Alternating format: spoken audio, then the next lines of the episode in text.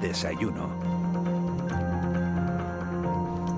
8 y 5 de, la mañana de este lunes 18 de octubre nos metemos en nuestro tiempo de desayuno, tiempo para analizar la, actualidad y esa actualidad eh, nos sigue manteniendo un día más en la, en la isla de La Palma. La noticia hoy está en la isla de La Palma, al margen de, bueno, de la conectividad aérea que se ha vuelto a recuperar en la vuelta a las aulas de más de 4.000 alumnos que bueno, pues que llevan sin clase eh, desde que entraron en erupción el, volcán de, Cumbre Vieja y que hoy van a poder volver a, las aulas. Tenemos comunicación con, la consejera, con Manuela Armas, que es la consejera de Educación del Gobierno de, de Canarias. Señora Armas, muy buenos días. Hola, muy buenos días. Son exactamente 4.400 los alumnos que vuelven a clase. 4.600. 4.600. Sí, porque hay que contar con los de formación profesional, con los de la escuela de idiomas, o sea, con todo el alumnado que vuelve son 4.600. ¿Y qué ha habido que hacer, consejera, para que puedan volver a clase? Bueno, en primer lugar, eh, nosotros hemos hecho varias cosas. Por ejemplo, a, ellos les preocupaba mucho, cuando digo ellos y ellas son los directores de los centros, eh, pues como es lógico, eh, ¿cuál, es, ¿cuál era el plan que había que, desarrollar para, para mm, compaginar el, la, el COVID con los, los gases y, y, lo propio del volcán, ¿no? Eso a ellos les preocupaba, lógicamente, y eso está resuelto, ¿no? Nos hemos puesto de acuerdo, yo creo que con muy buena coordinación entre sanidad, seguridad y emergencia, medio ambiente y educación, para hacer esa especie, como le digo, de plan, de manera que ellos le dé a todos los directores y directoras y también a las familias le den seguridad en ese sentido, ¿no? Luego se ha revisado todas las infraestructuras de los centros, para ver si tenían cualquier dificultad por un arquitecto, de manera que los movimientos sísmicos no hubieran afectado a esos centros. Se contrató un ingeniero para revisar los planes de evacuación y los planes de autoprotección de los centros. Está contratada y, ampliada la limpieza. Em, y una parte fundamental, todo lo que tiene que ver con las emociones. Los niños están muy preocupados, angustiados, porque así ven a su familia y al profesorado igual.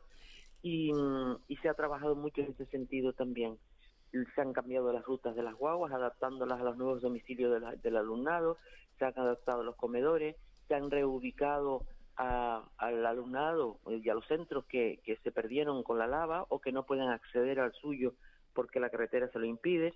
Quiero decir, se ha hecho todo para que efectivamente las condiciones estén a punto para que hoy por fin se reanuden las clases.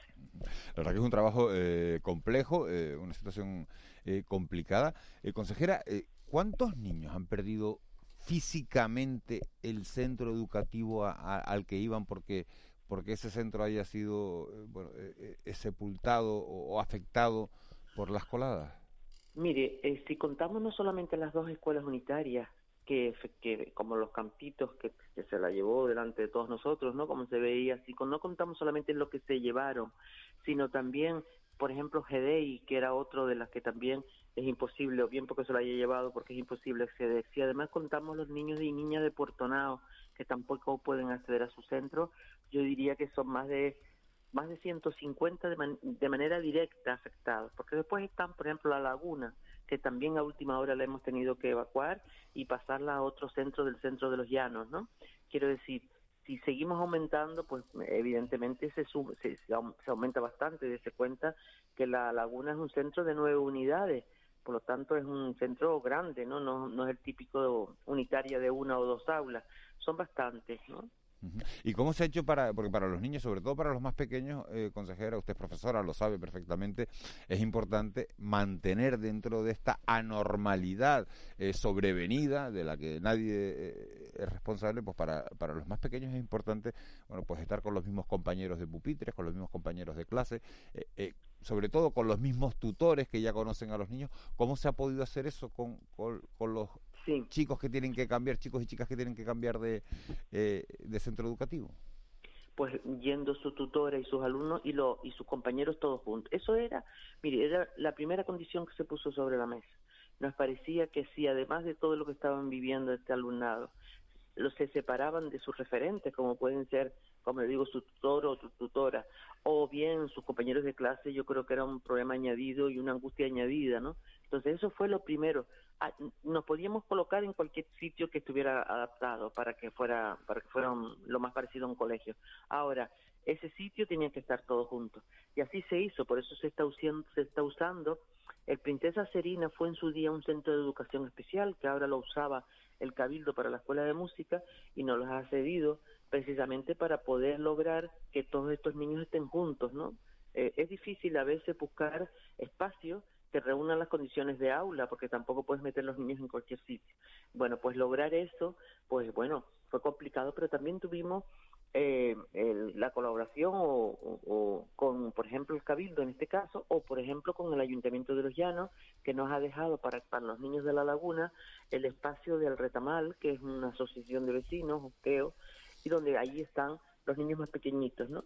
Y enfrente, en la escuela de idioma, están los mayores. Eso sí lo hemos tenido que separar en un momento determinado, pero las clases están completas, ¿no? O sea, quiero decir, cada niño va con su tutor o tutora, como le digo, y con sus compañeros de clase. Eh, buenos días, consejera. Ha hablado usted de, emociones en, en, mm. las diferentes acciones que ha tenido que tener en cuenta ¿no? a la hora de volver a las aulas, en la gestión de las emociones. Yo le pregunto también por la gestión del, de la información, de la información sobre el volcán. Eh, ¿cómo, ¿Cómo se plantea esto? Porque claro, los niños tendrán un montón de dudas, vendrán con información de sus casas. Eh, ¿Cómo se plantea esta, esta, sí, parcela? Mire, sí, además es algo, como usted bien dice, muy importante, porque la, tener información le quita a uno sobre todo angustias, ¿no? Eh, vamos a ver, nosotros en primer lugar estamos coordinados nosotros, como le dije antes, estos cuatro departamentos del gobierno estamos muy unidos, tenemos un grupo de trabajo que estamos permanentemente eh, conectados, cualquier situación que se presente y que el PEVOLCA además nos anuncia, porque también estamos muy conectados con ellos, a su vez se le comunica a todos los directores y directoras de, de la zona.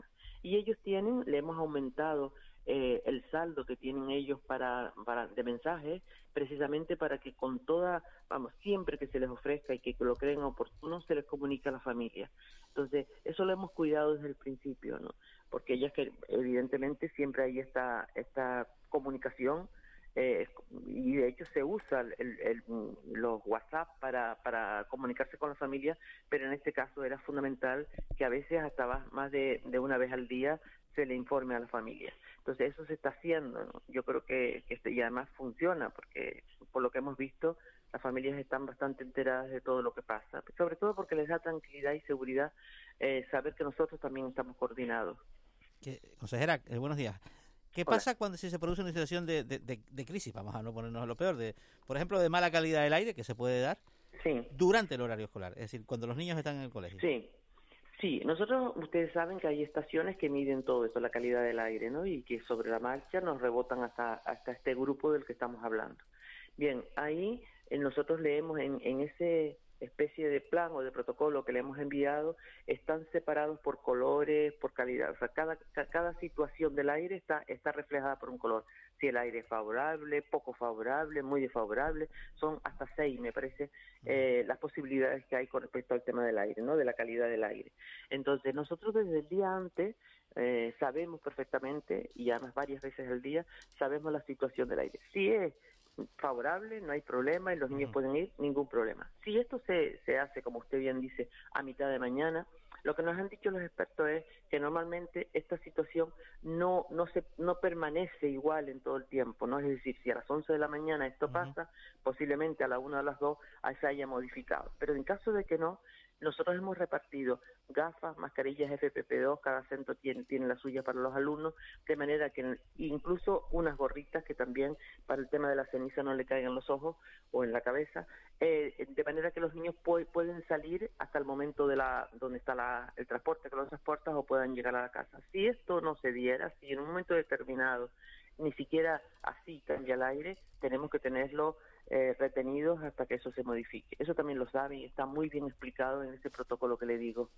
El protocolo incluye, por ejemplo, que se den circunstancias que puedan afectar a otros municipios, básicamente por la caída de ceniza. Vamos nuevamente a no ponernos en lo peor, pero pues, no, pues, a, mm, Mazo, a Breña Alta. nosotros con este, este, plan está dirigido exclusivamente a las emisiones del volcán, o sea, qué hacer en este caso. Y que con quien hemos trabajado evidentemente son con estos centros, ¿no? Con los 580 profesores de, de, esta zona.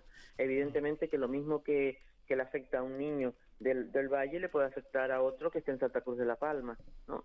Pero fundamentalmente nosotros lo que hemos mirado es el, esto, la calidad del aire y en la zona del valle, que es donde están además esos monitores que no, eh, esos medidores, ¿no? esas estaciones que tiene tanto el Cabildo como Medio Ambiente y, y que nos da pues la seguridad de cómo está el aire al momento, ¿no?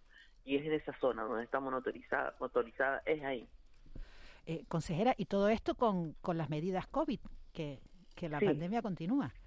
Sí, todo eso lo, en, en, este plan que les digo está contemplado todo. Afortunadamente estamos viviendo un momento en que el COVID está bastante bien, quiero decir, ha se ha reducido muchísimo los contagios, eh, la situación de La Palma además es excepcional, está muy bien, no hay un caso de vez en cuando, pero la situación y las medidas dentro de todo lo que se pueda, es decir, menos la apertura de ventanas en un momento determinado, porque por ejemplo hoy, ¿no? Hoy eh, tenemos polvo en suspensión y entonces recomienda a los expertos que se cierren las ventanas, vale, se cierran, pero el resto de las medidas, es decir, el lavado de manos, la separación entre alumnos, todo eso se mantiene como siempre, ¿no? Manuela Armas, eh, consejera de Educación del Gobierno de Canarias, muchísimas gracias. Eh, que vaya todo bien.